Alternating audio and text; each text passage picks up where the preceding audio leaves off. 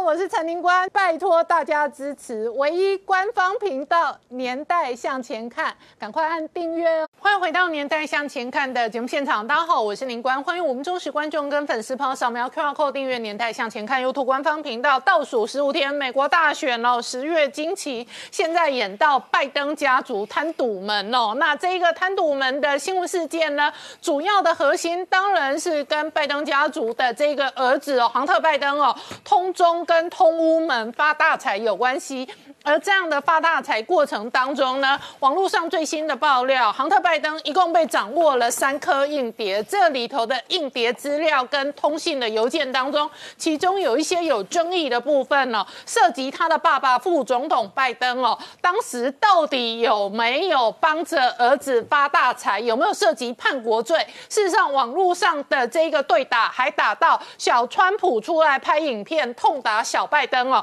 好，两代之间的战争杀发到这里的同时呢，川普直接在公开造势场合扬言脱钩中国。然而这个时间点，北京也扬言要直接报复，可能要压美国的人质。然后呢，外传习近平现在直接快速反京，可能要稳定政权，而五中全会可能会有一个权力核心生死斗的改组，甚至呢，外界观察另外一个指标是王岐山会不会倒台或者毕业走人，而这背后会有多大大影响？我们待会要好好聊聊。好，今天现场有请到六位特别来宾，第一个好朋友汪浩大哥，大家好，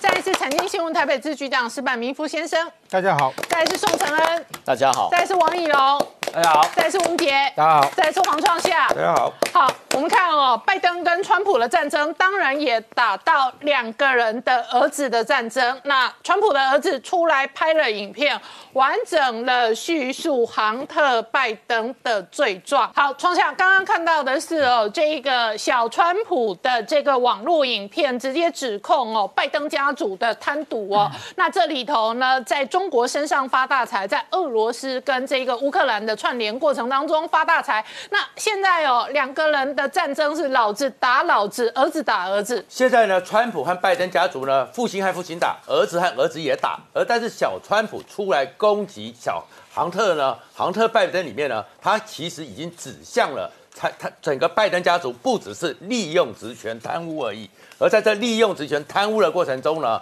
可能是出卖美国的利益。然后换得他们家重大的一个资产，所以整个小拜登呢，他其实在陈述的就是从二零一年年、二零一四年一直到二零一九年这中间的每个过程中呢，拜登家族小拜登呢叫做深入深耕中国的代理人，深耕乌克兰的代理人呢，怎么样利用职权去赚钱，而且他还直接指。光是小拜登在中国那边私募资金就赚了十五亿美元，然后这里面的个过程中呢，还有讲的是，其实里面还有一件事情，这里面其实美国参议院还在调查小拜登还涉及在俄罗斯的人口贩卖，而这样的一些事情将来都会持续铺路过来。在这里面先讲是里面他讲到空军二号，空军二号呢里面的资料目前出来的这个整个硬碟门出来是二零一零年的四月。四月的时候呢，小拜登跟着他的爸爸老拜登呢，坐着空军二号去了北京。去了北京之后，在美这个北京的一个金融机构的大楼里面，跟中共具有很多决策权力的官员已经有见面。那时候就开始牵线了。然后后面其实呢，现在出来的，因为这个整个印碟门里面出来的资料，更明显的是讲说，到了二零一三年的十二月。杭特拜登总共去了中国六次。二零一三年的十二月呢，他又跟着他爸爸去，而且那一次见到的人叫做习近平。而见了习近平之后呢，结果那时候谈了一个，就是成立一个私募基金，十五亿美元。而这杭特刚好就是里面的董事会的一个成员。接下来第二年呢，又在中国呢又花了三十亿美元买了美国的一家公司，刚好呢。杭特又是这家公司里面所里面的一个董顾问，所以看起来这样一个过程中，是以他把它连接起来了。而在这个连接里面，后面特别讲到是军方这件事情。嗯，军方这件事情，也就是今天《纽约邮报》公布的第二封邮件里面提到的叶景明和董公文。而这个东西恐怕他们在这个过程赚钱过程中，跟解放军里面的渊源更有关系。为什么呢？因为这个叶简明这个人呢，《纽约时报》在二零一八时候特别有报道，他其实跟解放军的关系非常的深，深到什么程度呢？他在二零零三年到二零零五年的时候，是中共解放军一个负责收集情报和进行宣传的双重角色的一个组织，他担任副秘书长。然后后面呢，他们年轻，那时才二十几岁、三十岁出头，突然蹦出来就变得很有钱。他们《纽约时报》讲说，他背后是跟江泽民非常有关系的一个军方大佬。所以这个军方大佬呢，就这样子蹦蹦出来。所以整个刚刚他跟叶简明现在出来的时候说，哎，我跟你要这个投资，我跟一年一千万的所谓的咨询会，然后连续三年，然后里面我们成立一个合股以后，我要百分之二十的股权，里面有一半要给一个 big。Big Guy 就是给个大家伙，那个 H 大家伙，这些连起来就是跟叶简明在做这个生意的时候，其实背后是中共解放军，所以这里面才会拉涉到是不是有叛国了，而这个叛国的疑虑呢，还在扩烧中。今天呢，是美国前国安会的一个委员叫希金斯的人，他在推特里面质疑这个整个跟中国做这个利益交换的时候，有没有出卖掉害死三个 C 三十个 CIA 的情报员，被中共逮捕精准逮捕，而且被处决了。他说就在那段时间，刚刚讲那个年期时间里面，二零一零年到二零一二年之间呢，整个在北京呢，先是有两个 CIA 刚刚去部件的情报员被精准逮捕。后面中共呢非常快速的，短短两年之内精准逮捕了三十个 CIA 在美国的情报员，然后都把他们处决了。那这件事情为什么觉得说有问题呢？是因为这一套的情报系统，嗯，中美国也 CIA 也担心中国对美国有很多了解，所以他们是在中东那个过程中非常成功的一个 CIA 的一个运作布叠的系统搬到中国去，用一个新系统，中国是不知道的。但是没想到一去之后，如果不是有仙人指路，怎么可能这么快的人就短了？怎么短的时间里面这么精准的就把三十给错掉？所以希金斯用了一个叛国罪的问号，说是不是在你们的交换过程中有伤害到美国的利益？嗯，所以这个整个中国现在在不断的解放军各种资金侵犯美国利益，包含是里面刚刚讲的董公文，就是刚刚讲那个整个一千万咨询会的那个二零一七年的五月期间。董公文呢，就是代表着叶简明呢，又到纽约曼哈顿呢，第一次买了八千三百五十万美元的两栋曼哈顿的豪宅。嗯，接着十二月又买了八千万美元的一个豪宅，而这个董公魂就是小拜登回邮件的同样的人，而这董公魂后面又是叶简明，所以这整个串起来就是解放军是很有关系的。而在而且他们怀疑在纽约买的这个豪宅哦，其中一部分哦就招待小拜登使用。对的，网络上现在甚至怀疑小拜登的某一些不堪的影片跟画面是在这一个场景拍的，就是他那个整个哈迪里面一些照片，或者是传说中甚至有十二分钟的影片，都在这个这两栋房子里面所拍的豪宅。里面所拍的。好，我请教一下石板明夫先生哦，从已经曝光的拜登家族的故事来讲，确实中国渗透美国也渗透的非常的深入。对。呃，首先我这几天传出一条新闻，就是拜登在的儿子在二零一一年的时候安排了三十个中国的政商进入白宫和拜登见面，然后呢没有登记。呃，这个方式呢，其实我知道很多人在做，这是一种生意。好，他们是进去照相去的，就是三十个人进去呢是不可能有什么深谈的这些东西，而且有语言的障碍，时间也不长。但是说呢，这种东西就是。这这是大家都可以都可以赚到钱的生意，就是在中国找一些商人说我们去美国见副总统，嗯，或者总统，呃，或者总统，或者不或或者去日本见首相也可以，副首相也可以，每人交一百万人民币，嗯，然后大家就去，然后有人安排进去，嗯，安排进去以后呢，然后照相，如果时间允许的话，每人照一张相，对，照相以后呢，这些人这些人就出来，这些人出来以后呢，回去以后他们就可以在中国国内，嗯。炫耀行销，发大行销一个还有一个是辟邪，为什么呢？他就是在中国国内的话，会有工商、税务、城管各个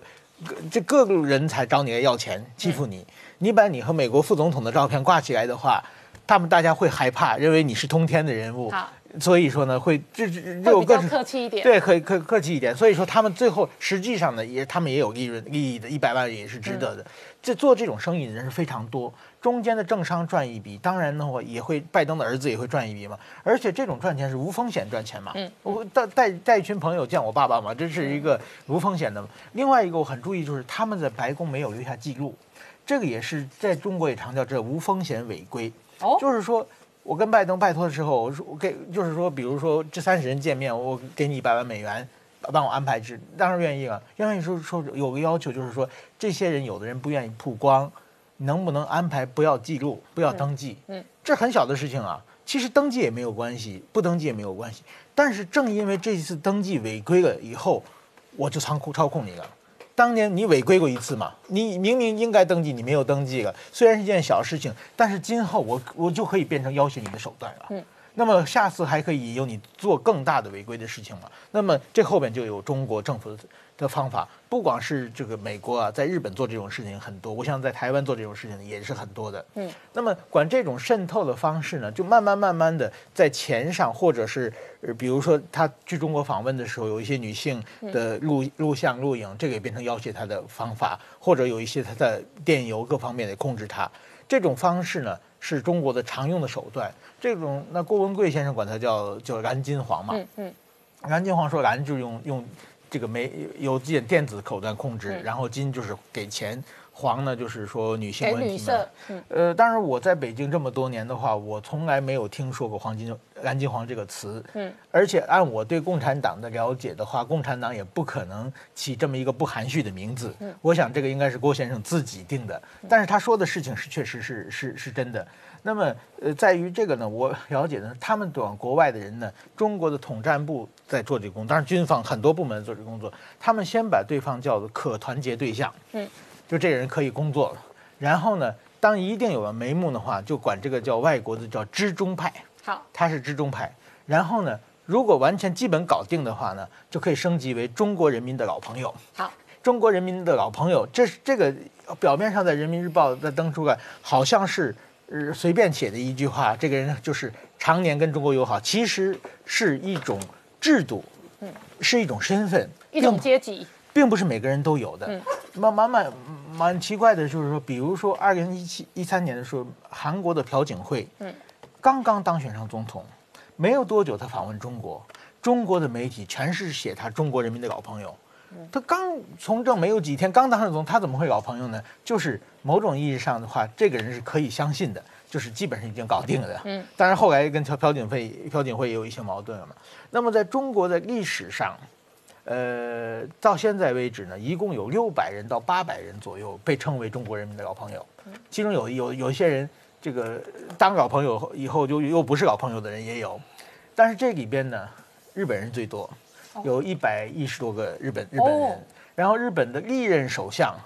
除了呃参拜靖国神社的小泉纯一郎，还有把这个呃钓鱼台国有化的野田佳彦，还有安倍晋三以外。日本的历代首相基本上都是好朋友。好好好。那么在这种情况，第二是美国人有五十五个。嗯。那么拜登呢，也被称过中国人民的老朋友，但是后来季新吉这一类的。那那那当然，那是最最铁杆的，最代表完全是代表性的嘛。嗯。那么就是拜登被称为过，然后最近呢，可能是因为他要选举。最近又又稍微又开始又开始注意，也是也是我们在国外媒体经常把这个中国中国人民的老朋友的制度曝光以后嘛，渐渐他们现在用的少少了一些。那么基本上呢，他们就是用这种蓝金黄的方式把这些人控制住以后，然后呢就为中国所用，然后到最后呢，他们就完全。变成鬼上身，自己不能控制自己的方式来操作了。那么这个，我估计拜登的这个杭特，他是中国人来说是最好搞定的一一个人，基本上没有费费费什么成本嘛。那么基那么拜登就是说，现在呢，呃，整个这场这这场美国随着这方面的曝光的话呢，我觉得呃。就是说，现在呢，还是在集中在儿子方面的。嗯，我现在关心的是，会不会十天之前的话，会突然把这个父亲拜登的这个老朋友的这些事情爆爆出来？嗯，所以说我们还拭目以待。好，这些剧情哦，我作为一个台湾人，我来看的时候，我也觉得非常熟悉。对。这种剧情，这种招待，招待他们眼中的重要人物的大咖。那杭特拜登他有一个副总统爸爸，他当然是个大咖。这种故事跟情节，台湾人很熟。然后这种。所以在中国很容易募资，然后募资一起做私募基金做投资发大财，这都很熟。然后落地招待，给你高规格的豪宅让你住，或者让你住好的饭店哦，然后让你吃喝玩乐，这都非常熟。那只是说，杭特拜登他够重要，他显然够重要到中间的吃喝玩乐还被装了这些特殊的摄影，对于是可以拍出特殊的不堪的影片或者影带。对，然而这个是非常典型的中国的统战手法。我们稍后回来。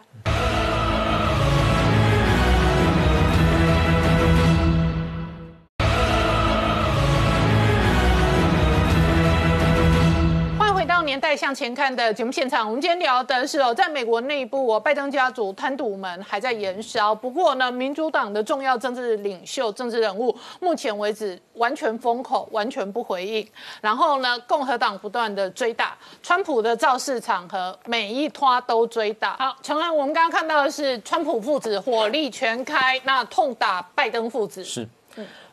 爆料丑闻会一件接一件，我们现在看到至少有三件。第一件事是纽约邮报所爆出来的，就是杭特拜登的笔电中间的硬碟中间的资料。第二件是周末我们看到的布莱巴特的这个网站中间一个证证据确凿的一个指控。第三个是这一件事，就是乌克兰的议员叫做德卡奇的，德卡奇中间有掌握到做布里斯马这家天然气公司的创办人的硬碟，而且呢，在乌克兰中间的法律诉讼已经要招这个他的创办人去作证，所以乌克兰那边也有证据，所以那未来会爆料会一件接一件。那么这这个周末最重要的爆料就是这个布莱巴特的这个网站，这个网站中间的 source 它的这个来源是库尼这个人，库尼是这个杭特拜登的合伙人，叫做 Archer，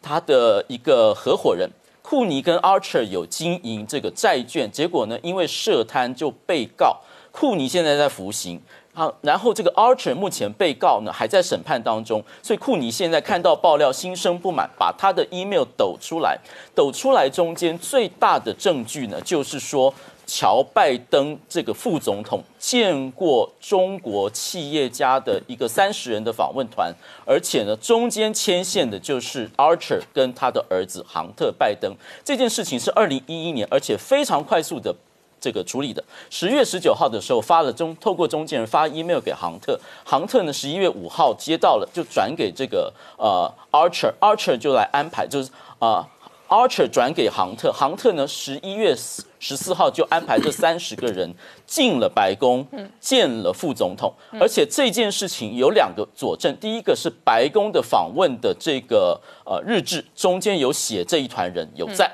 第二个是这个中国企业的这个俱乐部，中是中国的高高官还是商人，中间包含。王健林，包含马云，还有一个我们都很熟悉的人物，就是这个王雪红。哦，这个资料全部都在布莱巴特这个网站中原文原汁原味在里头，在这个原汁原味的这个原件中间的那一拖是这一拖访问团哦。对，这个原件中间有一个叫做陈红的，是这个秘书长。他安排的，他的自我介绍说，我们在华府接受非常好的照顾，而且我们见了副总统乔拜登。中文的这个布莱巴特把原汁原件放在里头，各位一看就知道，所以这个赖都赖不掉。嗯，然后两年之后呢，这个渤海华美就是杭特投资的这个公司就得到了极大的利润，然后呢进入中国。进行这个呃生意，那我们来看一下这个指控。我们现在看一下重大事实。我们今天不是爆料，而是看重大事实。这是重大利益，也就是我们以这个小川普的指控。今天小川普指控是非常有意思的，因为他说。我是总统儿子，我知道什么该做，什么不该做，我了解这个东西，所以你们听我的证据。他有五大指控，第一个是中国门，第二个是通乌门，因为他通俄门，还有特涉及不法，特别是这个人口贩卖的问题。还有第五个就是拜登的弟弟叫做詹姆士，他的问题。好，我们一个一个来看。哈，通中门就是中国门呢，当然就是第一个他做门神，就刚刚那个华府的事件，就表示说他愿意自己。做门神引荐他的父亲副总统跟中国的商人见面，而且他中间获得什么利益呢？两年之后呢，他不但是跟着副总统去了北京坐着专机，而且呢，立刻两周之后，他的公司就立刻跟这个中国银行共同合资的这个成立一个渤海华美，中国银行拨了十五亿美元给这个渤海华美，然后渤海华美进行这个，比如说滴滴打车等等的这个工作，这个商业行为，而且中间的顾问费是百分之二，也就是三千万美元进了杭特拜登的口袋。另外就是他还有跟华信能源一年收一千万的顾问费。嗯，然后我们中间就在问说，这个朱利安尼就说。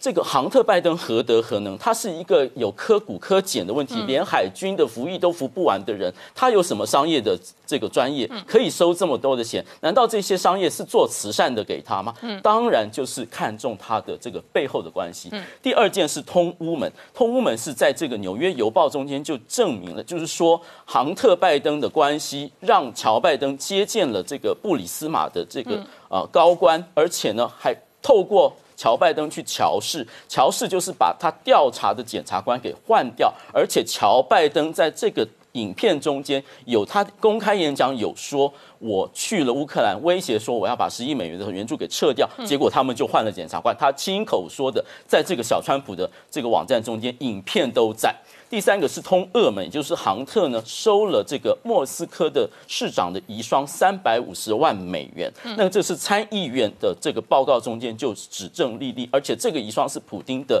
这个盟友。第五、第四个就是杭特还有花钱去从东欧及俄罗斯运送妇女进行性交易。还有一个状况哦，朱利安尼已经曝光的邮件当中哦，提及了。哦，小拜登说他要这个给大咖钱，对，所以有没有金流？就讲一句不好听的嘛，小拜登什么咖啊？在美国一堆律师，你没事就有三千万美金顾问费。对，啊，那为什么其他律师没有三千万美金顾问费？那当然是因为你有一个副总统爸爸，你就有这个顾问工作嘛，不然北京找你做什么顾问嘛？那再来，那这三千万美金，这几千万美金有没有金流串到老拜登？有，如果有金流的话，呃，因为朱利安你已经曝光的说这个大咖要十趴嘛，然后呢，大咖呢这个。呃，朱利安尼已经曝光的邮件还说，小拜登一不断的抱怨说，他认真赚钱养一大家族，啊啊，一大家族包不包含他这几千万的美金的收入？事实上也要给爸爸给 uncle 的。所以现在就是川普跟他家族都是说，拜登家族是全美国有史以来最贪腐的政治家族，所以指的这一家人。而且朱利安，你就是说这个弟弟有给哥哥乔拜登钱。那么第一个呢，所以他有可能至少有政治不宜。第二个是说大选会不会影响？现在呢必须说不影响他的参选资格，因为快要投票了，不到两周就要投票，所以来不及换人。那是。有没有可能他会政治压力太大而退选呢？所以他面临一个非常难的问题，就是我如果败选，我要不要退选？我要退选还是败选？那他可能会拖垮整个民主党。第三个问题是，如果他真的当选，这件事情会不会继续延烧？那就看参议院跟众议院，因为这就涉涉及总统的弹劾。总统弹劾必须众议院发动，参议院三分之二多数，所以变成说今天改选之后，到底谁掌握这两院，就会牵涉到能不能对拜登提出弹劾。而如果拜登如果弹劾成功，才有说由副手贺锦丽来接的问题。嗯，那么我看案外案就是这个脸书跟推特哈，这明天可以观察，就是参议院的司法委员会要叫这个推特的执行长杜袭跟脸书的执行长博祖克伯去作证，说为什么你们不让纽约邮报的这个文可以转？如果有转文就封账号，然后哎，FB 是说我用用运算法让他。去去出现。我先打个岔，我本人是受害者之一，所以我直接骂，直接开骂。呃，纽约邮报第一时间丢文件的时候呢，推特直接不给转，然后推特还进了好几个白宫相关成员的账号。我本人年代向前看的推特账号，光是串联一个我们的影片的连接。我都可以被封，那我被账号封已经是好一阵子了，所以推特有多黑，我本人可以举证，这是第一件事。第二件事是，脸书哦也被指控说他的那个分享跟这一个哦扩散呢也被黑黑了触及。第三件事，上个礼拜五我第一次哦追踪这一个贪污门的新闻故事的影片一发出去，立刻黄标。黄标就是说呢，Google、YouTube 的 AI 系统，它针对你的文字标题，它第一时间的 AI 判断，它就认为你涉嫌有不堪或者违规的内容。是，而我的标题叫做“拜登家族贪赌们”，然后我打问号跟金蛋号。那我个人认为，我下了一个非常中性的标题，因为在美国水门事件之后，只要总统涉及的丑闻都叫“叉叉门”。以前川普也被指控有通二门，我下川普的通二门从来没被黄标，但是我下一个拜登家族贪赌门，YouTube 直接赏我一个黄标。那你说 YouTube 标不标准的轻中，就是很轻中啊。那所以，所以共和党或者美国国会现在要直接，哦，对着这一些社交媒体哦对战哦，也是非常合理的啊。为什么报道川普的通二门，你们就可以扩散？为什么报道拜登的通中门就不能扩散？一样都是门啊。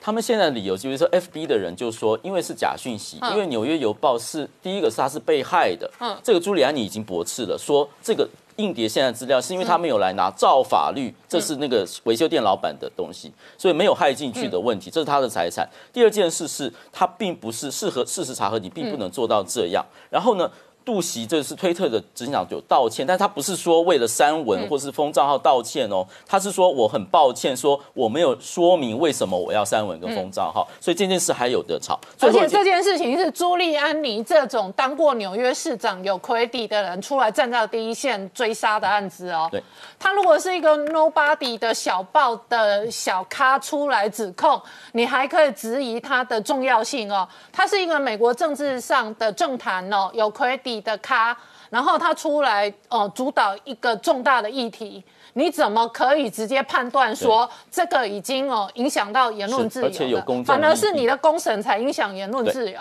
对。所以其实问题非常多，我们看美国继续追查这个平台的问题。最后一个相关新闻就是，我们看到这件事情已经在发酵了。有人说呢，这件事情不影响选民的这个决定。可是我们看到 IBP 的民调，IBP 是二零一六年唯二一个预测说希拉里会输，川川普会赢的这个民调。他们显示说，拜登的支持度已经下降，川普支持度上升，两个人只差百分之五，而且呢，未定的人只有百分之九。嗯，那么所以我们来继续看说这件事情会怎么样发展下去。好，我们稍后回来。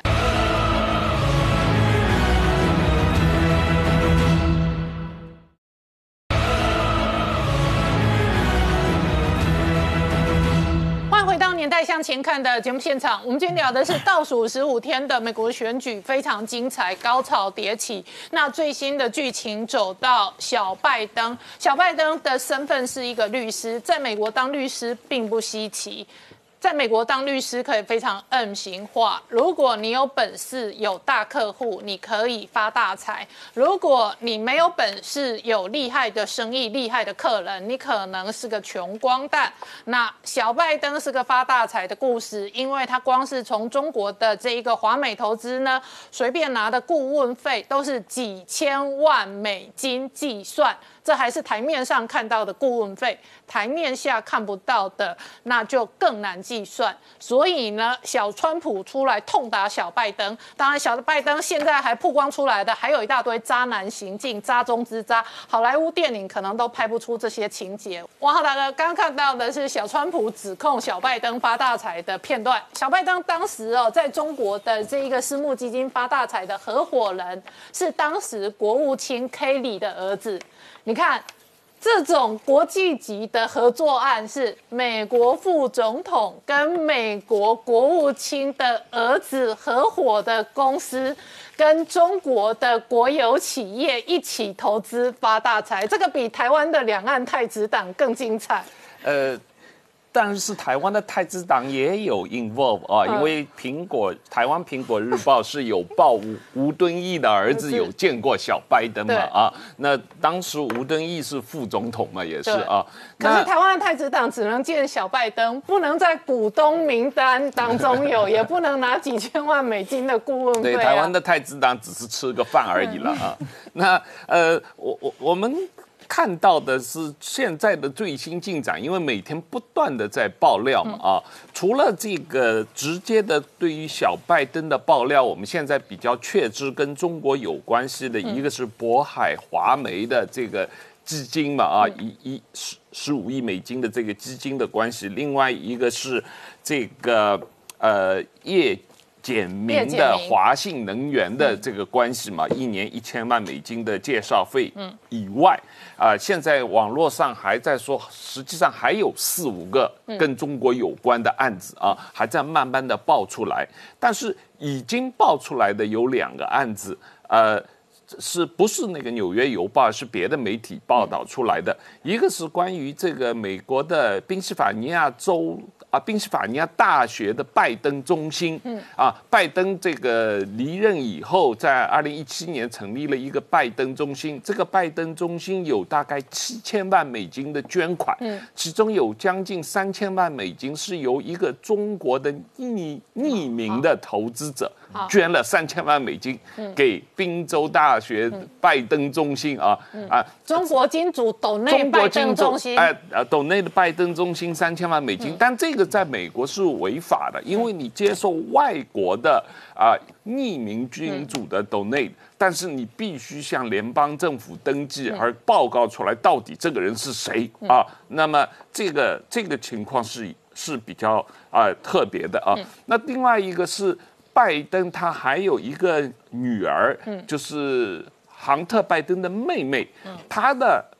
先生，也就是拜登的女婿，他成立的呃一个医疗咨询公司。这个公司跟中国的平安保险公司有一个很大的合作计划，做什么呢？做网上咨呃咨询线上医疗咨哎询，线上医疗咨询、就是中国人要看病，然后通过网络让美国的医生给提供咨询、啊，这样一个业务。然后这个呃发展了很多，然后呃媒体报道这其中也特别利用了这个呃当时。奥巴马政府的很多政策方面的这个呃专的控制啊，所以这方面报道也越来越多。也就是说，这个不光拜登家族的问题，不光只涉及亨特拜登一个人，是包括拜登的弟弟，包括拜登的女婿，包括拜登的儿子都有问题，全都发大财。啊包括拜登自己啊，呃，这个这个拜登自己根据他的这个总统的呃竞选总部的公告，昨天公布出来的，就是他在卸任总统以后三年，二零一七年到二零一九年三年，啊、拜登个人挣了大概一千七百万美金啊，所以这也是呃让大家就是觉得有点奇怪的事情啊。但不管一怎么。千七百万美金是五亿多台币哦。是啊三年之内如果你退休的这个政治人物，呃，你通常不容易赚到钱嘛。有一阵子克林顿夫妻在外头演讲收天价都会被骂嘛。是是那拜登哪来这么多是钱？，但是不管怎么样了，这个呃，总体来说，就是说现在大家能够看到的哦，嗯大家这个无论是他是通乌门也好，还是呃跟中国的所有这些往来的被揭露的，嗯整个这个行为的模式，跟整个中国刚才说的，就是跟中国统战的方式，怎么样红二代，呃，跟这个呃官商勾结的整个这一套做法，大家是非常熟悉的。对台湾人民。看的真的是很多哦，只不过现在中国把怎么对台湾统战的这一套方式完全用到了美国。我作为一个台妹，我知道很多两岸之间的交流跟投资案也是这样子的，那只是它的金额可能比较小。小对。那同样是拿顾问费，对。那小拜登拿的是随便都是千万美金起起跳跳。对各位观众朋友，你要有个概念了，一千万美金就三亿台币了。对，然后一年啊，一一年啊，哎而且是这家给一千万，那家给给一千1000万万，还有别家可能没曝光啊。小拜登他可能就是哎。我爸是拜登，然后就来这里一千万美金，这里一千万美金，你都不知道他发多少财啊！是好，我们稍后回来。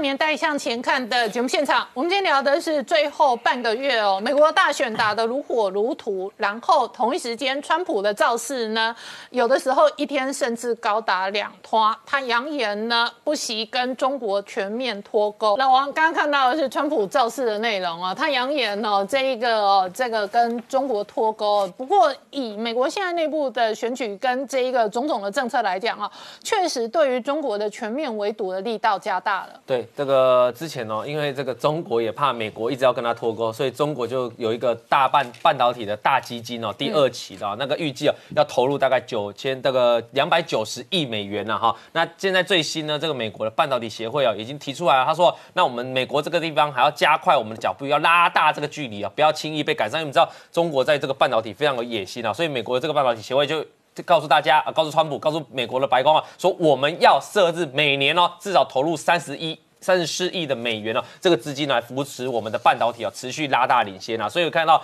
这个美国啊，当然是要强调自己本身啊，在半导体在高科技这方面的技术了。那看来台湾的部分呢，台湾的科技业哦，你可以看到这是我们这个立委提供的哈，立委提供在过去的很多时候，我们去过去像这个紫光啊，还有像最近谈到立讯啊，甚至我们可成啊，下面有两家这个子公司在这个中国做机壳的，昨天本来是做瓶盖股的机壳的哈，也在最近哦，在前一阵子哦卖给了这个中国的厂商，所以你看到。比比如说蓝思抗震的蓝思科技啊，所以看到中国的很多厂商哦，利用这种比如说把你这个中国的子公司吃下来这种模式啊，在大陆这个厂厂房把它吃下来模式哦，蚕食鲸吞啊，我们用一个红海跟立讯的最最简单第第二。对比就好。知道之前我们知道红海是这个苹果的最大组装厂啊，那其实从上游到下游是一直最最骄傲的。那立讯呢，比照办理啊，从上游到下游也期待建立一条龙。但立讯的方法比较特别，它跟我们台湾很多厂商合作。那为什么立有一些立委会说这个绕道嘛？因为很简单，他可能我们台湾会直接主责你中资进来买嘛，那你就透过成立这个子公司啊，或成立或者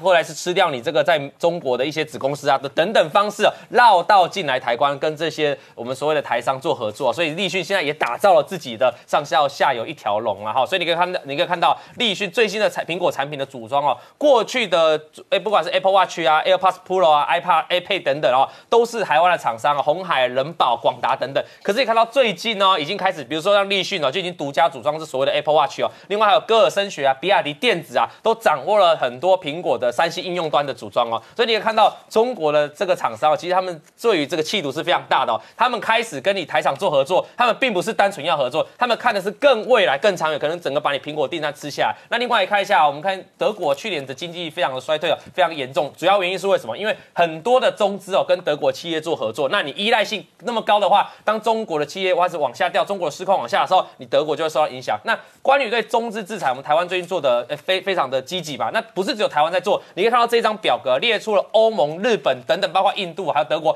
每一个国家现这是今年到二零二零都。技术包括有的在十月也要开始哦，对中资更严厉的审核啦，所以这是一个全面围堵，不该不管是我们刚才一直在提到川普的围堵也好，全球的世界各国也都在围堵。另外最后我们来看两张图啊，这两张图啊是去年二零一九年日经哦，针对这个台湾的一些台湾企业哦。过去几年来，从二零零四、二零零五、二零零八到到到二零一六年哦，二零一八这个中接受中国的补助，包括一些税款的补助啊，一些出货的补助等等啊哈，相关的累积的补助，你可以发现，不管是富士康啊，还是统一哈，还是我们这个康师傅等等哦，其实这个占比哦都非常大的资金啊。那这个资金的来源，这如果说这个会导致企业稍微依赖中国市场的话，会不会让这些企业哦在这个决定的时候有一些偏颇？这个值得继续观察下去啊。好，我们稍后回来。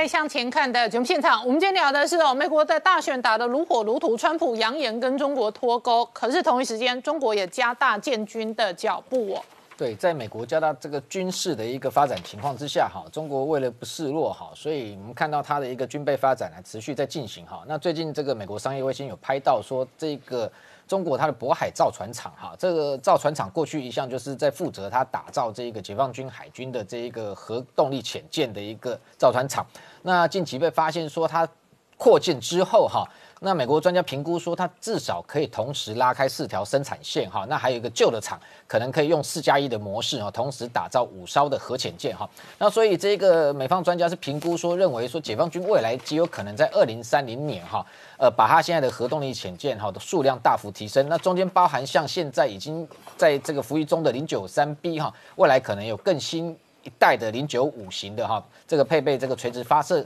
系统，然后可以打这一个所谓公路巡弋飞弹的零九五型的核动力潜舰。那这种攻击型潜舰之外，另外还有所谓 SSBN 哈，就是说这个呃弹道飞弹的核子这个潜舰的部分。那现在今年我们看到它零九式本来四艘已经增加到两艘，那未来下一代的这个零九六哈，可能也可能扩充到六艘之多，也就是这个核呃核子弹道的这个核潜核潜舰有可能呃提升到十二艘哈。所以面对这一个。状况事实上，美军也当然庆先前他的这个国防部长这个艾斯培出来讲到，他二零四五有一个大的型的五百艘的造舰计划。那美军未来他也会把他的核动力潜舰哈，包含 S 这个 SSN 或 SSBN 哈，和这个总计呃数量会从五十一艘提高到八十艘哈。不过我们就可以看得出来说，这个解放军现在已经没有过去那么。多的一个国防资源跟本钱，可以哈用这样高速的一个造舰方式在进行哈，不管是水面舰或潜舰哈。那特别是这一个接下来它的经济发展如果进入这一个迟缓的一个情况之下，国防预算恐怕只会这个呃减少它的增幅。那所以未来我们可以。看到美中之间除了高科技技术的一个拼搏之外，另外财力哈才是真正支撑最后这一个军备发展啊双方谁能够胜出的一个重要关键。所以，我们看到这个解放军现在的预算哈，呃，目前来讲还是美国美军国防预算的四分之一。所以，未来如果他要走上这种所谓海上势力扩张，甚至一路打到太空战的一个情况之下，这些都是相。较之下都是非常烧钱的装备，非常有可能未来打造出来之后，可能连这个维修保养能力都有困难。所以未来美中如果真的要发生军事冲突，我们可以预期未来二零三年或二零四五哈，到时候就可以看到可能极有可能过去冷战之后哈，苏联因为这一个追随美国太空。战的这个发展，那导致自己的一个内部财政瓦解的情况，有可能再度重演。好，今天谢谢大家收看《年代向前看》，也提醒我们忠实观众跟粉丝朋友扫描 QR Code 订阅《年代向前看》YouTube 官方频道。我们同时在 IG、脸书、Twitter、推管上面都有官方的账号。而因应美国大选，我们会全程的追踪这一个政治的攻防跟最终的政治的选战的结果。同时，我们不定期也会有这个网络的独播版影片分享给我们的忠实观众。跟忠实网友，欢迎大家锁定、分享跟追踪，谢谢大家收看，谢谢。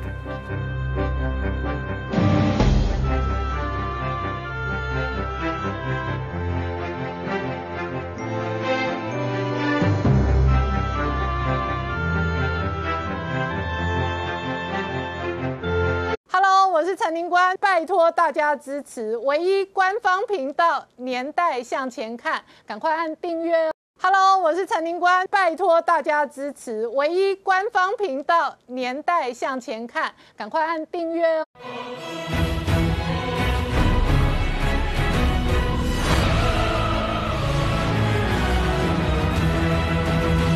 年代向前看，向前看年代。大家好，我是林官，欢迎我们忠实观众跟粉丝朋友扫描 QR Code 订阅《年代向前看》YouTube 官方频道。再过两个礼拜，美国大选了，现在呢，拜登家族贪赌门还在燃烧哦。那这里头有通中门跟通乌门哦，其中呢，小拜登这个杭特拜登发大财，而且呢，他的笔记型电脑里头的硬碟里头曝光了许多的电子邮件，甚至有一些可能哦涉及犯罪的。影片跟照片了，甚至包含了虐童的影片了。那网络媒体还在延烧，那福斯扬言今天烧完之后要拼凑出来。那就在这样的美国大选杀到如此血淋淋的同时呢？川普的儿子小川普也在网络上哦拍了一个公开的影片哦，然后痛批小拜登哦，一场选战哦，两个老子对打，两个儿子也对打哦。那打到这里，当然台湾的这个川粉不断在这个网络上串联的是二零二零川普要赢。不过一旦拜登涉贪，影响到他的当选的正当性，到底是他的副手搭档直接递补上去，还是川普因此得利哦？很有可能。完全左右改变整个美国的政局。然而就在这个时间点呢，川普接二连三不断的造势，而且呢痛批中国，扬言不惜跟中国一切脱钩。然后同时，川普本人呢也痛打拜登贪赌门一案，而北京现在扬言直接要报复美国，压下美国的人质哦。美中的关系如果恶化至此，到底会如何影响台海呢？因为解放军现在全面备战，甚至哦东风十七对着台湾哦，瞄准着台湾。而外界观察，习近平本来上个礼拜南下的行程哦，突然提早结束回北京，可能跟美军在南海全面备战跟拜登们有关联。这背后会如何影响国际政治乃至于台湾的局势？我们待会要好好聊聊。好，今天现场有请到六位特别来宾，第一个好朋友汪浩大哥，大家好，再来是产经新闻台北支局长石板明夫先生，大家好，再来是黄鹏孝，大家好，再来是台大医师李斌医师，大家好，再来是吴杰，大家好，再来是黄创夏，大家好。好，拜登的这一个儿子的贪赌门哦，通中门跟通乌门，现在有越来越多的证据曝光，而且主导这一个案子的人呢是朱利安尼。朱利安尼是美国九一一的时候的纽约市长，那他一度是美国人心中的纽约英雄。朱利安尼本身也有法律的背景，然后呢，他天天挤牙膏的喂料。好，创下刚刚看到的是哦，前美国的纽约市长朱利安尼。哦，直接在媒体里头呢，直接指控这一个小拜登哦，小拜登当然是个渣男哦。现在已经曝光的印碟门的资料哦，民党内哦，目前为止没有任何回应。可是呢，已经曝光的小拜登除了找乌克兰要钱之外，还找中国富商要钱发大财。发大财的过程当中。他老爸扮演什么角色？老爸有没有分到钱，就影响到他老爸未来的公职生命。整个拜登家族的性贪污还有 email 这样一个丑闻呢，越演越大。而现在越演越大，已经不是杭特拜登的问题了，而是开始很多东西开始指向整个那个拜登，他本人可能都涉入，而且也有拿钱。朱利安尼呢，他除了刚刚接受了电视台三个主播的诘问去讲之外，他其实自己推特上。还拿出了一个 email，那个 email 就他里面讲的，就是杭特拜登跟他女儿抱怨，说他支撑这个家族支撑了三十年，但是我对你们是很好的，我没像爸爸每次都要分一半，然后分一半里面，所以里面的杭特拜登对于老拜登是有抱怨的，而这样一个抱怨呢，纽约邮报十五号的时候又公布了说那个硬碟里面的第二封。跟中国华信有关的一个邮件，而这个邮件呢，据信是拜登呢在二零一七年八月的时候回给一个中国地产的财务长，叫董公文里面所讲的，跟于那个华信的那些钱跟叶简明之间的钱有关系的状况。那里面是在二零一七年的五月的时候开始呢，他对于华信呢有要一个咨询会。而这咨询会呢，后面更清楚的，在八月回的里面，其实杭特拜登竟然讲了一句话：我和我的家人对这个案子都很感兴趣，而且他们已经跟叶简明谈好了，不是一年一千万的美元，而是总共三年的约，一次总共三千万美元就已经讲好了。但是讲好之后，后面呢还有一个就是希望有百分之二十的一个利益，这百分之二十趴里面呢，杭特拜登又讲了一句话，要给一个 big guy。要给一个大家伙，而这大家伙用了一个 H 代名，那这个 H 是谁？现在大家都在猜，是不是要分一半？就像前面讲的，是不是分一半给他爸爸？所以是不是行那个老拜登，其实在这个过程中都有涉入，所以这个邮件又把这个拜登给卷进来了。那第二个再卷进来的是呢，现在又出现的是第二套的第二个脉络的证人又出来了，这是美国的一个叫做布莱尼特新闻网。里面呢是曾经跟杭特拜登他的一个合伙人呢有做过生意的人呢，叫做阿契尔的人呢，里面一个叫库里的人呢，他也拿出了一个邮件，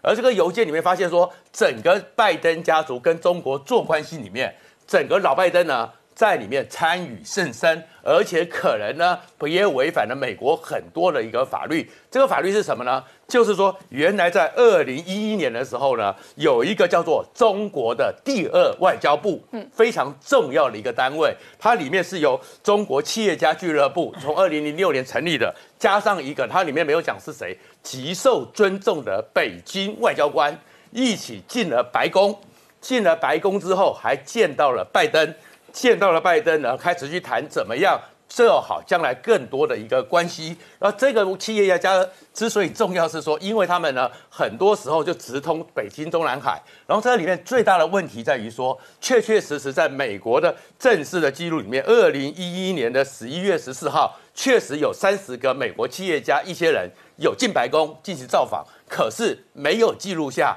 拜登和他们见面的书面资料，跟那个内文、那个邮件里面所铺露的内容是一样的。可问题出在这里，根据美国的规定，所有的见面、所有的接见都要写下记录，特勤局都要登录。所以拜登怎么会没有这个记录、没有这个状况呢？所以这里面是不是有滥用特权去掩盖这件事情，又这样指向了拜登？而事实上呢，小川普呢，这个时候也在他的也出拍了一个影片，直接指控了杭特拜登去中国去六次。但是在二零一零年四月的时候，他第一次去中国之后，有几次偷偷搭着他爸爸的空军二号去到北京。第一次在二零一零年的四月，搭着空军二号去到北京之后，就在中国北京的一个金融机关里面，又跟中国的一些重要的企业人士、政商人士有见面，也在滥用整个美国这个资源，利用他爸爸的一个职权。这整个连接下去之后呢，现在真正的问题就是追下来了，杭特拜登，你在这里面。到底有没有问题？你在这里面的整个电邮门里面，从过去的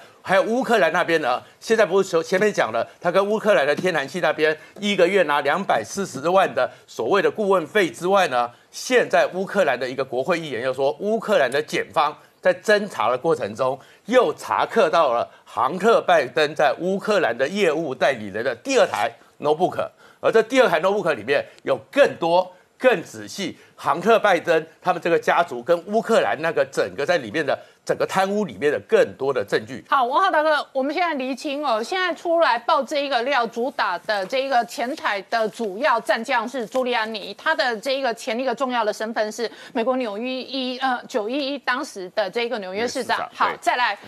他呢主打的主要的。哦，内容故事来自于杭特拜登哦，疑似送修了一台一台笔记型电电脑，然后呢，笔记型电脑现在哦，他没有去拿，那在美国的法律哦，这一个呃送修店的老板哦，他基本上就握有了这个笔记型电脑，然后他就 call 了 FBI 的人拿资料，对，然后拿资料之后，FBI 没有办案，好，这是第一个疑点，可第二个疑点。他现在把这一些硬碟跟资料交到朱利安尼手上，朱利安尼开始打，连打三天。主要的核心是什么？主要的核心第一个是说，小拜登是个渣男，有多渣？我形容给大家听：吸毒、买春，啊，睡女人，然后睡女人之后生了私生子不认，不认之后现在疑似有虐童。为什么？因为疑似睡的是未成年的，而且未成年是睡男睡女还不确定。然后。这些资料跟素材变成一连串的影片、画面、照片。那当年到底谁设设了这个坑，让小拜登的这些行径通通都录下来，并不确定。外传可能是中国的特工，有可能是俄罗斯的特工。然而，就算当年有这些素材，这些素材如何交到朱利安尼手上，这背后一定有政治的角力。那下面一个问题是，这个渣男他还发大财？他很渣的部分属于他个人的犯罪行为，可是他发大财的部分有借由乌克兰门发的大财，以及现在曝光的是他从中国的商人这里至少已经发了一千万美金的财。那中国商人为什么要给他发大财呢？因为他有一个副总统爸爸，以及他的副总统爸爸在这里有没有跟着发大财，就会影响到他的副总统爸爸有没有涉及叛叛国或者贪赌的罪状。对，最近这一段时间啊，基本上是从这个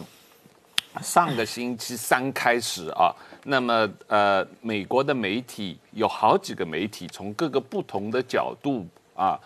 报了这个拜登电邮的这么这么一个呃情况啊，那这个呃报的呃主要的内容，刚才这个黄创夏都有说明了。但是这个方面的消息非常之多啊，而且是不只是一家报纸在报，而且是不只是牵涉到杭特拜登一个人啊，也牵涉到整个拜登家族的其他人啊。那么这这么多报的东西，当然最重要的是都是通过这个前纽约市长朱利安尼这里出来的嘛。但是一个比较值得关注的情况是，呃。拜登的竞选总部和杭特拜登的反应。因为整个事情从开始媒体爆出来以后，到现在已经五五天，整整五天过去了，已经第六天了。杭特拜登还没有公开露过面，他也没有啊亲自专门的否认过这些爆料的内容，特别是关于这些爆料的电邮的实质内容。他没有出来声明说，哎，这个东西肯定都是错的，我否认，我坚决不承认有这些东西。这很合理，很正常。我如果是他，一定不敢出来。对，顶多让律师出来回应。连律师都没有回应，律师现在唯一一个回应的就是这个拜登竞选总部的律师回应的。回应的是什么呢？是说根据拜登在白宫的这个官方的呃日程。嗯。他没有跟这个乌克兰 Burisma 这个公司代表见面的记录，嗯，但是他只是说官方日程中没有正式见面的记录，并不等于他又自己承认，并不等于他私下没有过非正式的会面，嗯啊，这个两个概念是不同的嘛啊，那所以就是说，现在目前为止，拜登的竞选团队。和拜登家族自己的人，特别是亨特·拜登，都没有对于公布的这些电邮的实质内容进行否认。对。全都躲起来，他躲起来了。然后拜登的搭档哦，这个贺锦丽哦，现在说疑似幕僚有人感染，对，所以要暂停所有活动到投票。嗯，所以他也绝对不会出来公开，也不会出来回应。对。然后平常骁勇善战的国会议长佩洛西，民主党的这一个老战将，也完全没有回应，没有回应，大家都装死，没有这件事。可是网络上跟各式各样的影片素材不断的丢，不断的曝光。是是。然后佩洛西也没有任何回应。现在拜登几乎已经不参加公开的竞选活动了啊！在这个大选之前两个星期，几乎不参加任何公开的竞选活动啊！这个是非常的让全世界人惊讶的事情啊！然后刚才你说了，他的搭档这个贺锦丽不参加公开的竞选活动啊，所以整个这个事情显得非常的奇特啊！就是他们的这种反应啊。那么，但是呢？这个另一方面呢，呃，就是所谓支持川普的这阵营，以朱利安娜为呃就呃纽约这个前市长为主的这个一方面呢，不断的在外往放料，而且说有更多的东西啊，因为据他们的说法，现在他们手上有的这个杭特拜登的电邮大概有超过一千多封啊啊这个电邮，然后照片有好几千个啊，然后还有这个光碟片啊，那所以可以。所以王浩大哥，我跟你来办案。嗯。选举的各种脏手段，对我们台湾见多了，我们也都见多。嗯，首先第一个是民主党的反应，很有可能没有回应就是回应，嗯，没有回应，某种程度默认这些素材是真实真相的几率比较高。嗯，好，没有回应是一个重要的回应。对，因为如果不是，我就说不是就好了。有人敢说这个电脑是我陈林官的，我就说 no，这不是我的就好了。事情简单的不得了。好。所以没有回应是一个重要回应，这是第一个。第二个，亨特·拜登显然一大堆乱七八糟的犯犯罪黑档案在别人手上。对，别人有很多人哦。嗯。到底是谁丢给朱利安你？不确定，可能是中国特工，可能是俄罗斯特工。可是总而言之，亨特·拜登有一堆黑资料在别人手上，这个别人还未必是川普哦。对。只是第二件事。对。所以外界讨论的第三件事是，亨特·拜登这些黑资料。会不会串到他的老爸爸拜登？他老爸爸拜登有没有涉及贪渎或者叛国？对，如果是真的拉拢乌克兰涉及叛国的话，那拜登的这一个选举的正当性跟公职资格会直接受到质疑跟挑战。这是这是可能燃烧的政治生命啊。那如果是走到这里，就会回到上个礼拜五我们讨论的，你说到也许类似当年的水门。事件，尼克森下台走人，他的副总统搭档福特上来，那贺锦丽就可能递补上来。对，所以贺锦丽有可能是其中一个重要的受益人。对，而且贺锦丽现年才五十多岁。对，所以从今天起躲到投票日。对，就躲躲到老天爷会不会调一个总统给他？对 对对，对不对？对，所以贺锦丽的反应现在合理了。对，贺锦丽的反应当然是合理了，而且我们如果想到哦。前大概在一个多星期以前，也就是整个《纽约邮报》这个事件爆发出来之前啊，这个呃，当时佩洛西做了一件非常奇怪的动作，嗯，就是他说。他要在国会成立一个专门的委员会。嗯，如果将来美国总统因为某些原因不能执行职务的话，这个委员会要来决定怎么让副总统来代替这个总统。嗯，啊，你记得有这件事情啊？对，记得。对，那当时大家以为这个事情是针对。川普的，嗯，可是川普马上就推特说这个跟我没关系了，因为我还有选举没有两个多星期、三个星期了啊，这个委员会要通过的话，一定是下一任总统的。嗯，他川普就说这个事情是针对拜登的啊。那你现在如果把这个事情串起来看的话。佩洛西可能确实在准备这个情况，而且网络上说这一个硬碟给朱利安尼，也给佩洛西，佩洛西了。但是佩洛西装疯作哑，装死不说，对，到目前为止没有。但是朱利安尼拿出来打，是，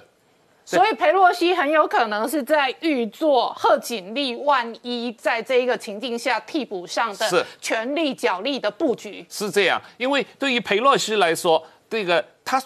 网络上很多人只说法就是佩洛西也拿到了一套这个硬碟嘛啊，但是他并没有承认也没否认，但是至少从纽约邮报爆料到现在五天，佩洛西没有公开对这个事情做过表态嘛啊，那如果像我们刚才推测的，就是万一这个事情燃烧了越来越大越来越大，像整个水门事件以后，即使拜登选举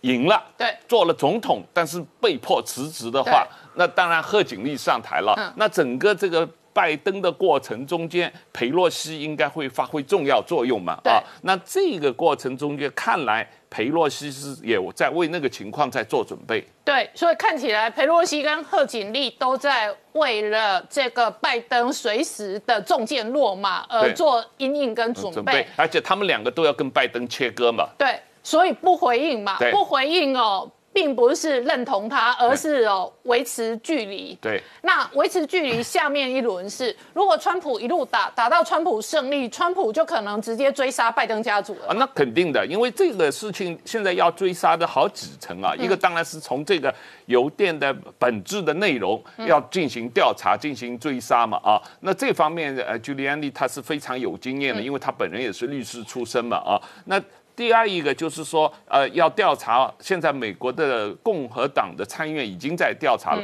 为什么联邦调查局 FBI 手上拿了这些这些电脑的内容，已经一年了，到现在没有任何的进展啊？他们既没有承认，也没有否认他们手上有这个材料，也没有报告说他们拿了这些材料一年了做了些什么啊？为什么没有调查吃案啊？那么第三一个当然就是要调查说，呃。这个这些材料最初是怎么来的？嗯啊，谁给的啊？因为现在这个呃，美国的所谓主流媒体，像 CNN 啊、呃 New York Times 啊、纽约时报，都说这些资料是呃俄罗斯的间谍给的啊。那但是他们也没有说，即使是 CNN 和纽约时报，也没有说这个资料本身是全部是错的或者假的。他们只是说，他们只是在追踪和怀疑这个资料的来源是什么。我跟你讲，他们伪善。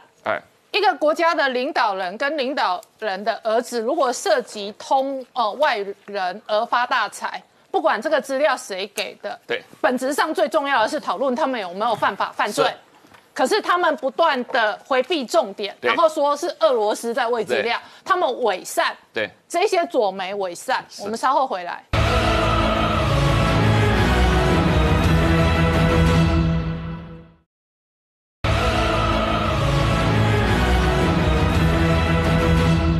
年代向前看的节目现场，我们今天聊的是倒数十五天哦，美国总统大选哦，高潮迭起。那整个周末燃烧的是拜登家族的贪赌门，而且烧得如火如荼的同时呢，共和党不断的追打，民主党没有一个人回应，而没有回应也是重要回应。彭笑，刚刚看到的是纽约前市长朱利安尼直接说，小拜登的大老板是谁？就他老爸嘛，不然还有谁是小小拜登的大老板？谁是 big guy？那你怎么观察美国这一场选举？哦，现在看起来，过去在台湾选举曾经上演过的戏码，通通在美国上演，而且阵仗更大。是，这个呃这次这个 big guy 碰到一个 tough guy 啊、因为 Giuliani 是美国这个政坛上有名的 tough guy 啊，他在当纽约市长之前，他曾经是联邦的这个检察官，他总共在他手上他办过的案子啊，其中呢有内线交易案，有所谓的金融的非法交易案啊，逃税案，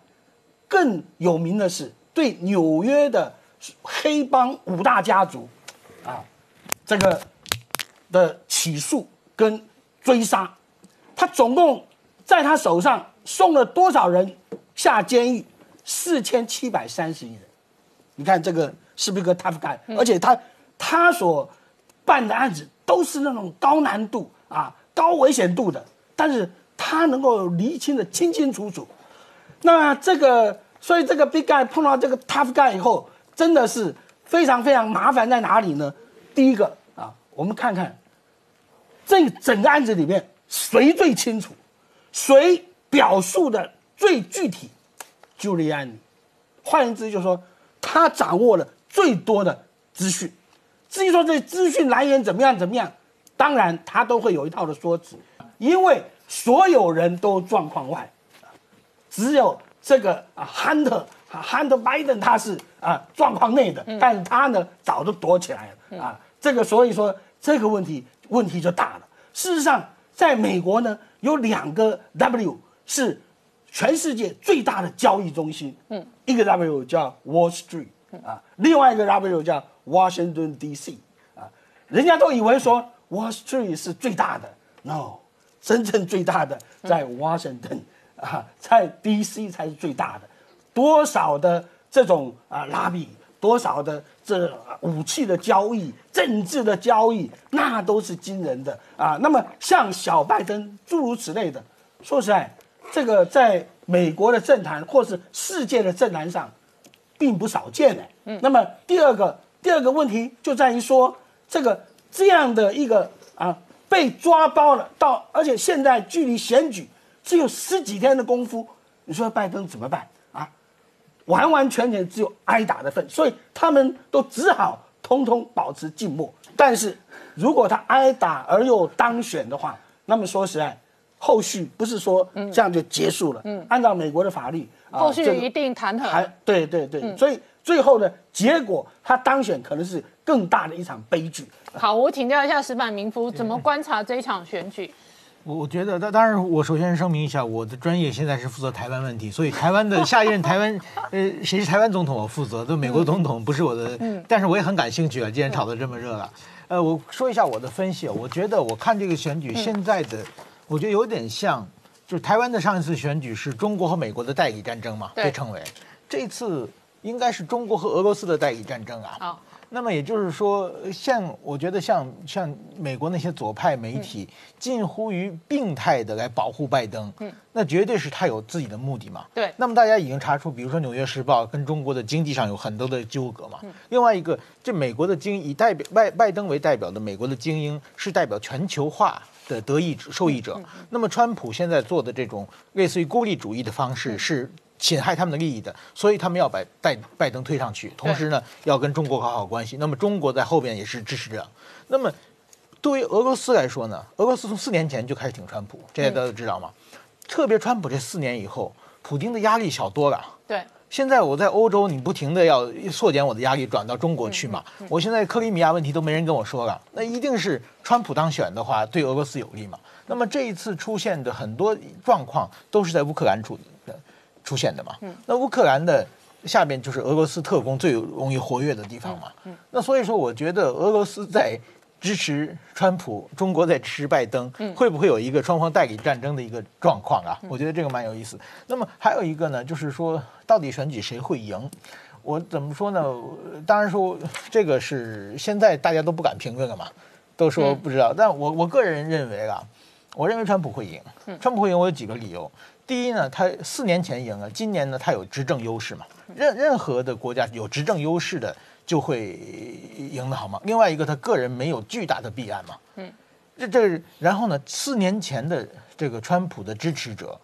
比今今天看起来都更狂热了嘛。因为四年前川普做的确实是答答答，就是说实现了他答应的一那些事情嘛。嗯。那么还有一个就是我这次特别是看，包括日日本的现在很多媒体也开始支持拜登，我看了很多方面的报道，嗯，就是比如说什么白人女性讨厌拜讨讨讨厌川普啊，什么呃，就是说川普的大众迎合主义啊，川普的对于这个少数少数族群的歧视啊，川普这些狂。但是这些批评四年前是一模一样的，嗯嗯嗯，所以说我还没有找到一个非常明显的说，四年前我支持川普，但是今年对他失望了，我现在不开始支持拜登了。如果说一个现任总统落选的话，一定有很多这种人的出现才会落选嘛，嗯，但是所有全世界媒体找来找样，没有找到这样一个族群出现啊，也许有个人没有，所以说我现在想不出来川普落选的理由啊，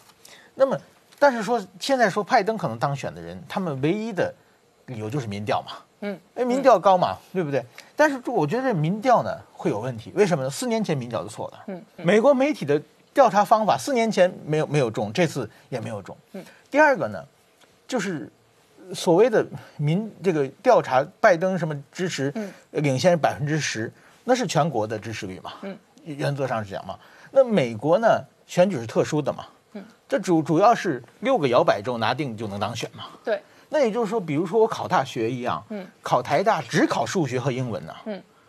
那么现在的民调是拜登的音乐也好，美术也好，体育也好，嗯，那他的平均分要比川普高很多。嗯。你天天天天按平均分来说，跟那两项没有关系嘛？嗯。所以说，这个拜登领先百分之十是没有意义的。嗯。还有一个呢，我认为美国民调有点失控的原因是什么呢？比如说，现在日本的菅义伟的民调掉个将近百分之七，就这这这一两个星期。哦，为什么呢？他把日本的一个学术会议的六个专家，因为当年反对日本政府的政策，他没有提名。这过去是，呃，交上日本的学界给他名单的话，日本首相历届就是交给多少全提名，一百零五个。呃，菅义伟划掉了六个，这六个开始反弹，然后全日本社会认为他在。就是政治干涉和学术自由嘛，他的支持率马上掉个百分之七。嗯，那么但是在美国的民调，这一个月以来发生的事情太多了。嗯，比如说川普得病，呃，川普病又好了，对不对？拜登有各种状况，辩论会这些所有的大事基本没有反映在民调上嘛。民调这是两个平，基本上类似于平行线的活动嘛。所以我说美国民调的民调已经在失灵了。所以这根据这这些原因，我认为啊。当然说我不是专门，所以说输了我也不会赔鸡排，不会赌鸡排之类的。但是说我认为川普是现在会赢的。那么现在还要讲一个呢，就是说现在很多人说台湾人是别的国家民调是最支持川普的嘛？对，别的人，我认为这个是理所当然的事情。嗯，为什么呢？对别的国家，嗯，喜欢拜登、喜欢川普是好恶的问题。嗯。对台湾人来说是生死问题，嗯，所以这个一定要押这个押宝喜欢这个川普的。我在网络上看到的英粉哦，对，他们今年初是二零二零小英要赢，对，他们今年中就开始二零二零川普要赢，对对对，所以 他们直接 转换哦，非常的 smooth，非常的自然。对，所以说我认为呢，台湾的支持川普是理所当然的。嗯，那当然，韩台湾的很多蓝军就说不应该押宝押在川普上嘛，有很多批评蔡英文嘛。首首先，我没有看到蔡英文太明显的押宝了嘛？蔡英文押宝不是压在川普上，而是中国和美国之间压在美国上面。OK，这这个这个是没有没有问题的。那么，川普是现在的政权，那么蔡英文和川普政权互动，呃，是好，这是理所当然的事情。那么，如果万一万一拜登赢了的话，我们再考虑拜登赢的有问题吗？嗯，当年。比如说，当年日本的安倍首相在四年前是完全压在克林顿身上嘛，啊，然后一旦川普赢，就马上飞过去拜访嘛，对不对？然后就道歉嘛，然后就重新建设历史上最亲密的日美关系，就是在拜登和这个呃不不在川普和安倍之间建成的嘛。嗯，那所以说，如果说押宝这个情况有变化的话。我们随时随机应变就可以嘛。嗯，任何政治人物不是因为记仇，而是为了国家利益嘛。嗯，所以说只要你表示出合作的诚意的话，那么一定能日日台关美台关系一定没有问题的。好，那我跟你讨论一个问题哦，在美国的这一个右派或者类似朱利安尼他们这一类人的声音，他们认为哦，小拜登的这一些黑资料中国都有。对，所以拜登如果当家的话，对，拜登家族会被掌控或者。拜拜登家族用台湾话讲，叫做可能被迫要亲中、贵中、舔中。对，你的观察也会类似这样吗？不多多少少会会会有所控制了，但是说毕竟是民主国家了，民主国家的话，你的你要看自己的团队，你要看国会，你要看整个美国的舆论嘛。嗯，现在就是整个美国的氛围是和中国对立的嘛。嗯，那么拜登当然他会对，如果万一拜登当选的话，他对中国政策当然不像不会像川普这么强烈。的话，但是说他和中国对决这个结构上对立已经形成了，拜登能做的事情其实也不多。好，我们稍后回来。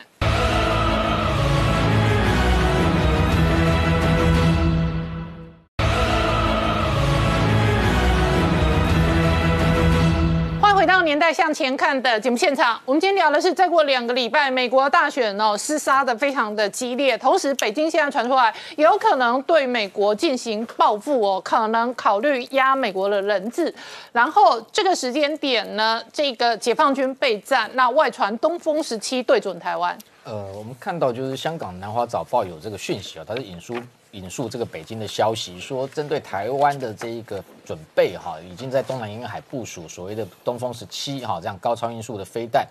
不过呃，这一个时间点刻意曝光这个讯息，我个人认为这个对美的一个政治含义还是大于对台的威胁啊。第一个就是我们谈到说，先前事实上我们看到美军近期陆陆续续一再公布所谓高超音速飞弹的一个。呃，这个研发的一个成果，包含这个它陆军这个 LRHW 这样的一个高超音速武器，在夏威夷试射，它精准度只有这个 CEP 只有十五公分，哦，这么样的一个精准。第二个，空射型的 B 五十二 H 挂载 HM 一八三 A 这样的一个，呃，同样是这个高超音速飞弹，它的射程有这个远达一千六百公里。所以这时候，我觉得解放军他是刻意要拿东风十七出来，也展示说，呃，解放军。解放军早就具备这样的一个高超音速武器的能力，同时它已经部署哈。那东风十七过去事实上去年我们看到它这个中共的十一它的一个阅兵呃首度曝光，它的一个外观本来就非常特殊哈。你看它的弹头是很像一个扁钻哦，它是属于 HGV 哈，就是属于先打到高空六十公里，再透过它释放滑翔弹头，然后用高速。那他们解放军号称说这样的速度有到十马赫哈，那它射程有远达两千五百公里。那如果今天从射程来观察，当然它部署在东南沿海哈。那有一个汉和杂志，它透露的讯息说，有可能是在一个广东叫普宁市哈这个地区。那部署在这里的一个目的，它原本主要的一个这个首要目标是作为反介入啊，也就是说，它希望能够打击第一岛链，包含像驻日美军哦这样的一个这个高速。哦，这样子一个防空系统目前难以防备的一个目标。那另外海上，它也期望能够这个针对美军的航母舰队做攻击。那能不能用来打击台湾？当或许某个程度，两千五百公里，它就是不需要部署到这么前面的地方，它往后撤。那如果是要用来打击台湾，其实它其他有所谓的这个东风十五、东风十六、东风十一，我们先前谈，它应该已经老旧，已经太除哈。所以军事上当然对台有一定的一个压力，不过政治上，我觉得针对美国的一个目标哦，会这个相对比较大。同时在这篇报道里面，他也谈到另外一个解放军先过去哈。不断呃呃，这一个强调的对台威胁的一个装备叫 S 四百防空飞弹。那 S 四百防空飞弹基本上是跟俄罗斯采购。第一个就是说，事实上俄罗斯啊，它这 S 四百真的能够打到四百公里的哈，它的那个弹型的这个构型的名称叫四零 N 六。事实上，这个目前俄罗斯它自己战备需要，并没有对外外销，真正提供给解放军的是一型叫四八 N 六，它射程大概只有两百五十公里哈。同时，另外在这个事实上基本的物理原理啊，就地球曲线的情况之下，其实你这一个如果它 S 四百部署在中国大陆东南沿海，它要在台湾战机一升空就达到是不太可能的事情了。因为四百公里之外，除非你战机的高度要能够已经拉到一万公尺的高空，也就将将近三万英尺。所以这样的一个说法，台湾战机一升空马上被 S 四百击落，我觉得这个是以讹传讹的说法哈，那也是文攻武赫的一环。另外，最近我们看到就是说，习近平南下这个。呃，去看这个深圳，然后包含到潮州看陆战队的期间，呃，深圳市他还发布了一个战备物资的一个清单，要中国的这个老百姓哈，要准备什么防毒面具、灭火器，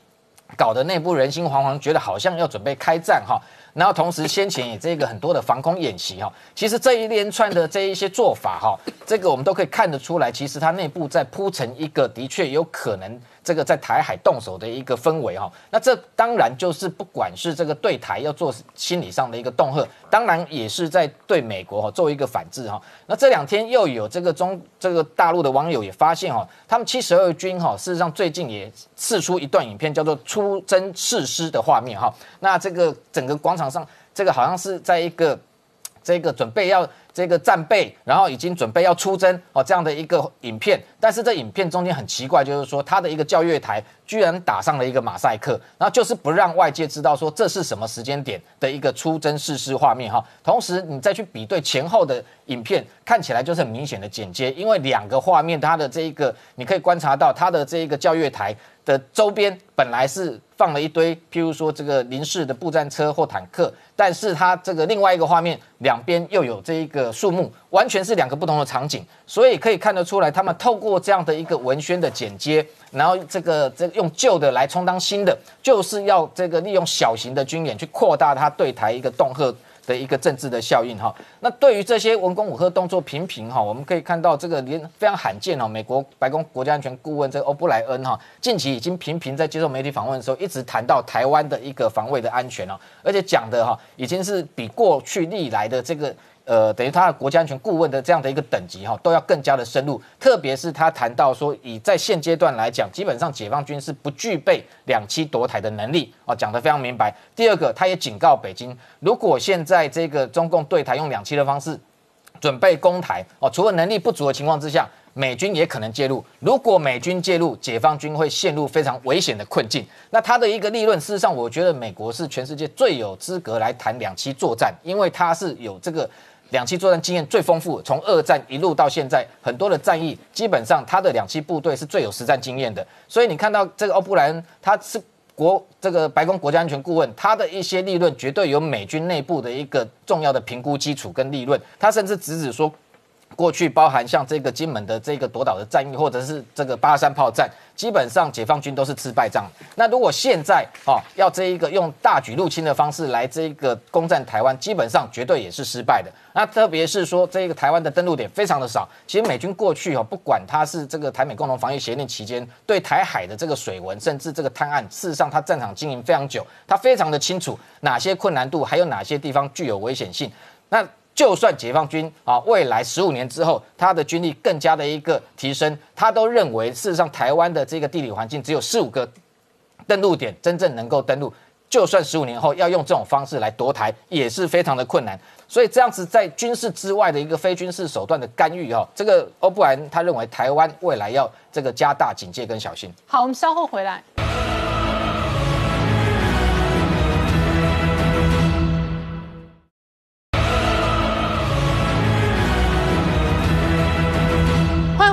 回到年代向前看的节目现场，我们今天聊的是美国的大选如火如荼，剩下最后两个礼拜哦。那当然，通讯投票已经累计曝光的这一个人数已经超过一千万人了。这一次美国的投票可能会创下史上新高的这一个大选的新纪录。那同一时间，里批哦，美国方面的疫苗哦，今天最新的进度，辉瑞说十一月份他们可能最快就会有疫苗的授权，但是中生中神的疫苗喊卡，然后在台湾哦，吵翻天。的是流感疫苗，流感疫苗今年显然很不够，你怎么看？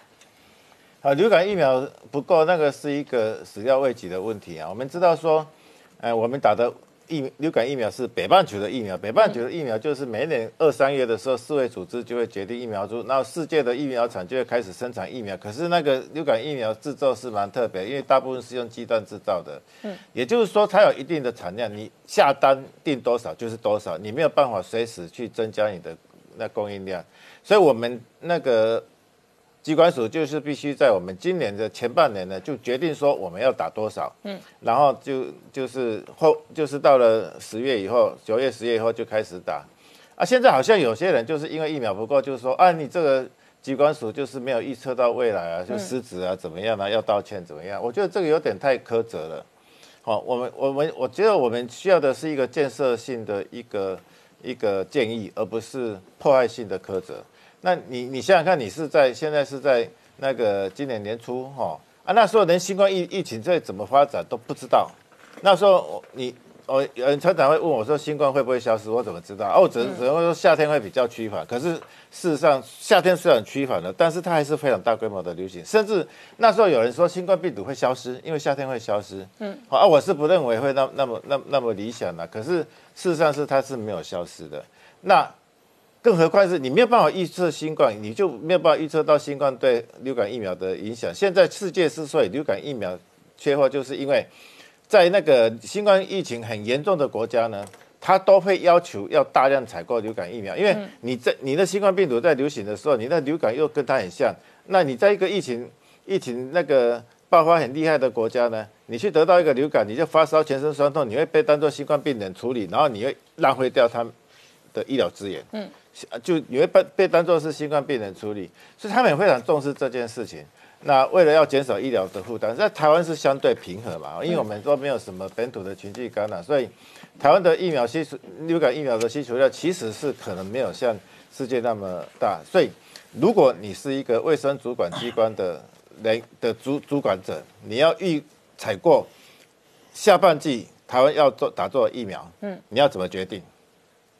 你有更好的办法吗？嗯。最好的办法就根据去年打的量，因为很多人打了疫苗就会继续打，很多人不打流感疫苗，他可能就是不会打。所以，我们以前都是按照去年的接种的总量去预估今年的接种总量。好，那现在当然是有一个，呃，很奇怪的现象出来，就是因为新冠疫情一直没有消失哈，这个是我我要强调一下，这个是没有人在今年年初可以预测到的，一直没有消失，而且美国、英国我们都期望它能够控制下来，它没有办法控制下来，所以。